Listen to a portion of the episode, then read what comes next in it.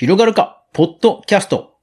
音声メディア関連ニュースまとめ2023年5月第4週をお届けします。AI によるポッドキャストの文字起こしプラットフォーム、 LISTEN。ついに検索機能を実装しました。これにより、ポッドキャスターは自分の過去回を見つけやすくなって、アーカイブの有効活用がしやすくなり、また他にはスタンド FM が。それでは早速学んでいきましょう。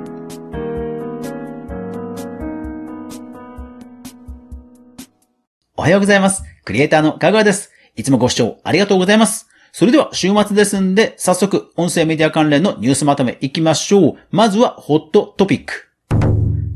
LISTEN にエピソード検索機能ができました。です。皆さん、 LISTEN、えこの番組でも何回かご紹介したんですが、改めて紹介します。 LISTEN というのは、ポッドキャストの1プラットフォームです。ただ、 LISTEN 自体は、ポッドキャストを録音できるわけではなく、Spotify やスタンド FM やラジオトークなど、ポッドキャスト配信サービスからポッドキャストを受信して、そしてその LISTEN の上で再生ができるという、まあ、ポッドキャストを受信して、多くのポッドキャストを楽しめるというプラットフォームになっています。まあ、海外ではですね、こうやって、ポッドキャストを受信するだけなんだが、いろんなポッドキャストがたくさん集まって、一つのコミュニティになっているというプラットフォームが非常に勢いがありまして、えー、国内でも、まあ、その先鞭になるかなというのがこの LISTEN です。そしてこの LISTEN が AI を使って自動でポッドキャストの全エピソードを文字起こししてくれる、そういう機能を持ってるんですね。ですから、公開した当初から実は一部のポッドキャスターではものすごく話題になっていました。そしてついにその文字起こしをしたエピソードの検索ができるようになったということなんですね。自分自身が登録したポッドキャストを検索して、あ、この回の時俺あのこと喋ってたんだと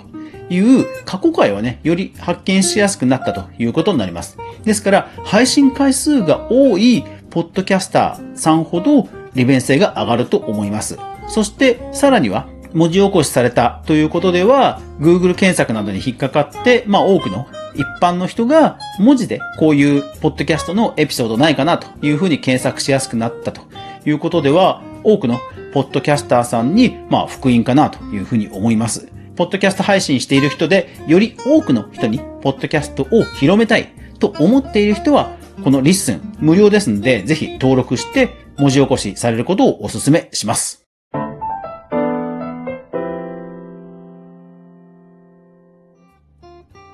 では、戦略テック関連行きましょう。まずはこちら。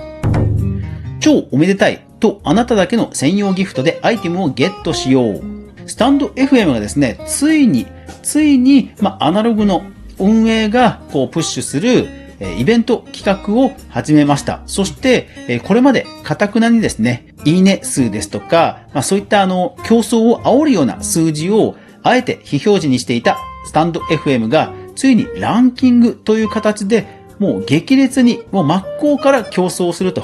いうイベントを立ち上げたということで取り上げました。力の入れ具合としては、専用ページが用意されている、そして1時間ごとのリアルタイムランキングが表示される、さらには元々のライブ画面にも投げ銭のランキング、そしてライブの告知のバナー表示といったさらには投げ銭もですね、単品の投げ銭しかなかったんですが、今回のイベントに伴い、かける10、かける30といった高額投げ銭も用意されるほどの力の入れ具合です。ですから内部的なガバナンスもま、変わったと感じさせるほどの力の入れようで、今回のランキングイベントでとどまらず、今後ですね、スタンド FM がこうしたアナログの、まあ、ユーザープッシュ企画が増えていくんではないかなという流れを感じさせました。ランキングイベントは5月の24日21時59分まで行われています。興味がある方はぜひチャレンジ、もしくはライブを聞きに行ってみてはいかがでしょうか。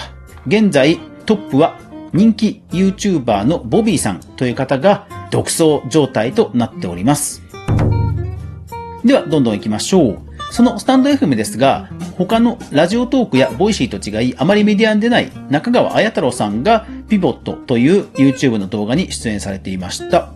え、それから Voicy がテクノロジー企業成長率ランキングにノミネートされました。え、それからアワが3つ、ABEX の特別レッスンプログラム、え、ルーキー限定イベント、で、WeGo というファッションアパレルブランドとのコラボ企画など、相変わらずイベント盛りだくさんで盛り上がっています。ただ、やっぱりアワもですね、配信者の、まあ、ルーキー、新人さんを育成しようという動きをとってるということが興味深いですね。ラジオトークなど多くのプラットフォームが今後自分たちの、ま人気配信者を輩出すべく新人の頃から囲い込むという動き増えていきそうです。それからオーディオブック JP が初心者向けのガイド、スプーンの DJ ファイター3が中間発表、それから Amazon が新たな Amazon Echo のスピーカーを発表、それから USB ダイナミックマイクの AT2040USB が発売などなどガジェット系好きな方も、はい、ニュースが2つありました。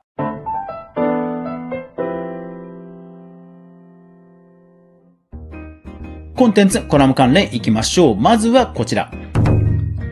Made by Google Podcast Season 3登場です。はい。海外では本当その、ポッドキャスト人気なんですよね。で、Google もこういった温度メディアとしてのポッドキャストを立ち上げていまして、そして今回シーズン3が始まったと。まあ、昨今ね、ピクセル 7a と Google スマホの最新機種がね、各社で話題になっていますが、まあそういったことと絡めてだとは思うんですけども、Google のポッドキャストが始まったということですね。で、先日私もその、ポッドキャスト協会の Twitter スペースにゲスト出演した時に、海外に住んでおられるリッキーさんという方に話を聞いたところ、どれぐらいポッドキャスト普及してるかというと、普通に会話をしてる中で、好きなポッドキャスト一つ何か言ってというと、すぐに番組名が来るぐらい、やっぱり一般の人に浸透してるんだそうです。日本だと多分なかなかないですよね。ラジコとかのラジオ番組含めても、音声メディアが番組として一つスパンと言えるっていうのは多分なかなかないと思うんですよね。ですから本当、海外、特にアメリカは、ポッドキャスト普及してるんだなと思います。では、どんどん行きましょう。TBS、ポッドキャスト番組のパーソナリティ発掘企画、ノート王が初代決まりました。街裏ぴんくさんが決まったということですね。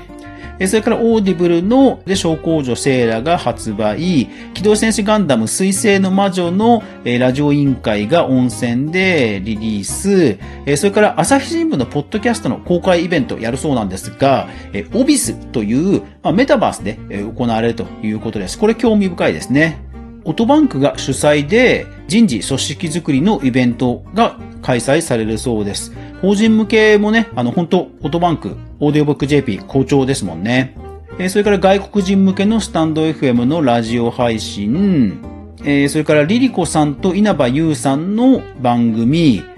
国よ、あの文具のね、国よが ASMR のクイズ動画をリリースですね。これいいですよ。あの、ハサミ？ハサミの ASMR ですよ。どんだけマニアックな音が出るか楽しみですよね。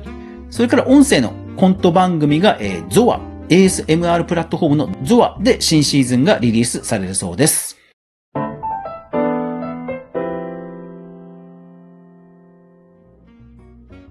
音声、広告、データ、著作権、AI 周り、早速行きましょう。まずはこちら。音なるボーカロイド楽曲に特化した音楽アプリボカコレの音声広告を販売開始です。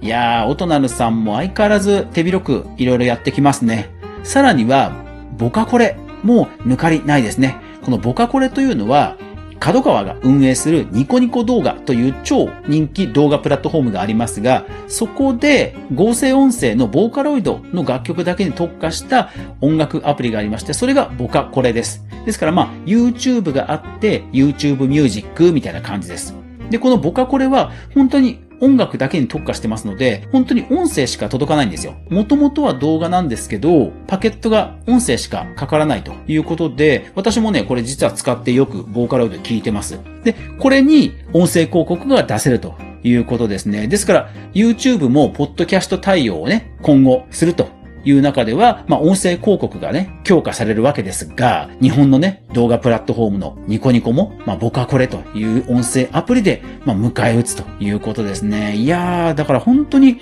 あの、角川、ドワンゴ、ニコニコ、本当にね、あの国内プラットフォーム勢でも、ニコニコとか角川は本当ね、地に足がついた運営をされてるなという感じがします。ではどんどん行きましょう。ピトパさんがエンジニア採用のポッドキャスト広告プランをリニューアルしたそうです。多分むちゃくちゃ人気なんじゃないですかね。海外で毎月10万ドル稼いでいる企業家向けのポッドキャスト番組がなんと1550万ドルで販売されるという景気のいい話もオーディオスタートニュースさんで流れていました。いやーだから本当に海外、もう番組自体にものすごく価値があるということですよね。あとはスマートスピーカーに関する調査、えー、ポッドキャストの統計に関する調査、Spotify がデジタル音声が脳に与える影響の調査、音声広告の成長率の話題などが行われました。今週はね、データ周りほんと充実してますね。あと著作権周りでは来ましたね。改正著作権法がついに、えー、可決をされました。ですから、著作権者がわからない創作物の二次利用がいよいよこれで進みそうですね。一時ソースをちゃんと確認するメディア、クリエイターエコノミーニュースでは、カグアが毎日クリエイターエコノミーに関するニュースをブックマークしていく中で心揺さぶられたものをお届けしています。週末はこんな感じに音声業界のニュースまとめをお届けしています。番組で紹介しましたニュースの引用元の URL はすべて無料のニュースレターで配信しています。解除もすぐにできますので、ぜひですね、無料のニュースレター概要欄にリンクを貼っておきますので、フォロー、登録していただけますと嬉しいです。昨日、スターバックスに行ったところ、むちゃくちゃイケメンな二人が新人教育をしていました。いやー、絵になりますね。いろんな妄想をしてしまうところでした。というわけで皆さん素敵な週末お過ごしください。いってらっしゃい。